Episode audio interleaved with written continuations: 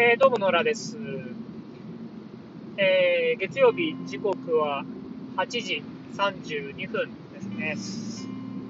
えー、塾の授業が終わって、え、バイパスを走っているところですね。え、雨が降ってます。え、冷たい雨になりましたね。ほんと雪降んないですね、今年は。はい。えー、でですね、あと、週末は、何にも、あれでしたかな、録音。あ、土曜日は喋ったかな。え昨日は録音してないですね。えー、っとですね、昨日はですね、えー、っと、まあ、あの、子供の、え、保育園の友達と一緒にですね、スケートに、え行こうって話になってたんで、えっと、一緒にスケートを、え行ってきましたと。で、えー、まあ、その後もね、えー、神田ら祭りっていうのをやってたんで、えっ、ー、と、一緒に行ったんですね。で、神田らが、ま、もし、まあ、ですね、まさかの売り切れということで 食べれず、えー、まあ、ちょっとね、近くの、えー、まあ、お店に入って一緒にご飯食べて帰ってきたっていう感じでしたかね。はい。で、まあ、あとね、相撲の千秋楽あったんで、それを、えー、見てたっていう感じだったんですけど、最近ね、うちの子供はあの相撲見せてくれないんで、僕は一人で見てたっていう感じでしたけど、はい。ですね。えー、そんな感じでした。で、なんかね、あの、保育園の友達と外で会うってあんまりなかったんで、えっ、ー、と、すごい良かったなと、面白かったなと思って、えー、ます。で、えっ、ー、とね、スケート行ったんですけど、まあ子供たちはスケートの上達早くてですね、なんかね、たまたま他にも保育園のまあ、一緒の子が、えー、二人、三人ぐらいいたのかな、別で。はい。えー、で、まあ、ってね、えっ、ー、と、それぞれお互い影響し合って、もうなんかね、一人で、えー、滑ったりしてましたね。なんかすごいっすね、ほんと。大人はね、行くたびにリセットされて、また、あの、ゼロからやり直しみたいな感じなんですけど、子供はもうどんどん上手くなっていっちゃうみたいな感じですね。はい。まあなんかね、うちの子も子供、あの、体を動かすの好きで、あの、やっぱりああいうとこ行くとすごい楽しそうにしてるんで、よかったなって感じでしたね。はい。なんかその後ご飯食べに行ったとこではもう子供は二人とも眠そうでぐにゃぐにゃになりましたけど、はい。まあ頑張って起きてたって感じでしたかね。はい。ですと、えー、いう感じですね。で、なんかね、ちょっとその話の流れでなんですけど、あのー、そのね、ここ行って、育園一緒にの子、あの、助っ人に一緒に行った子がですね、あの僕と同じですね、相撲好きなんですよ。で、あのそれに、え触発されて、その子の両親もね、昨日二人ともいたんですけど、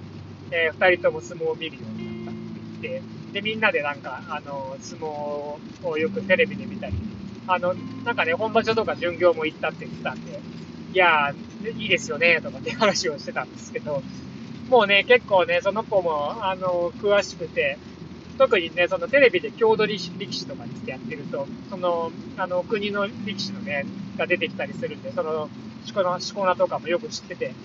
あのー、他のね、力士のしこ名なんかもよく知ってて、いやーいいなーって感じですよね。なんかね、すごい自分の子供の時のことを思い出しますよね。僕もあのー、あの、幼稚園、年少か年中だかから相撲を見始めても、そこからずっとなんで、いやー、なんかね、昔こんな感じで好きだったなーとかっていうのを思いましたね。はい。やっぱね、なんかこう、カルチャー的なところとか、あの、漢字とかもそうなんですけど、あの、相撲からね、いろいろ、あの、学んだんで、そういうなんか一個好きなものがあると、そこからこう、いろいろね、で派生していろんなことを学んでいけるっていうのは楽しいよねって思ってたんですけど、はい。まあ、そんな感じでね、なんか、その相撲好きなことを一緒に話してると、なんかこっちが盛り上がっちゃう感じで、あの、いや、いいなっていう感じだったんですけど、あの、まあ、たまたまね、昨日千秋楽で、えー、相撲があって、あの、結構ね、今場所久しぶりに面白くて、あの、上位が強かったんで、えー、最後まで、まあ、横綱もいたんでね、なんか最後までこう、引き締まってましたけど、あのー、最後は、えー、決定戦になって、照ノ富士と琴ノ若って、そういえばね、琴ノ若のお父さんの先代の、あの、ことの枠、あの、えー、今の佐渡ヶ岳さんも、あの人もね、山形、小花沢の出身だったと、えー、でね、なんか、あっちの内陸行くと結構、あのー、スーパーを上げて応援してたりとかね、するんで、で、なんか、えー、そんなのもあって、こう、お国関係で盛り上がってるなっていうところもあるんですけど、え、まあまあ、それは置いといて、あの、結構ね、あの、楽しくて最後までどうなるかなって見てたんですけど、いやー、やっぱりね、一つね、やっぱすごい思ったのはね、こういう横綱とあの、照ノ富士はすげえなっていう、えー、のを思いましたね。やっぱりちょっとまあ実力的にね、抜きん出てるっていうのもあるんですけど、いや、なんていうかね、やっぱりその、もう本当に序二段まで落っこちて、そこから戻ってきてっていう、その、うー、まあ、体ボロボロだってのはもう見るからにボロボロなんですけど、まあ、それでも、こうなんかね、や続けてるっていうことの源泉は一体何なんだろうとかね、あのー、こうやっぱりね、一人で横綱張ってて、なかなか、あの、次が出てこなくて、で、まあ、そういうのもありつつも、でも、こう、勝ち続けるっていうことですよね。っていうのが、こうやっぱりいかに大変かっていうことをね、こう知ってる人っていうのは本当に少ないと思うんですよね。えー、で、まあ、ましてやね、その下まで落っこちてこう這い上がってきた人ですから、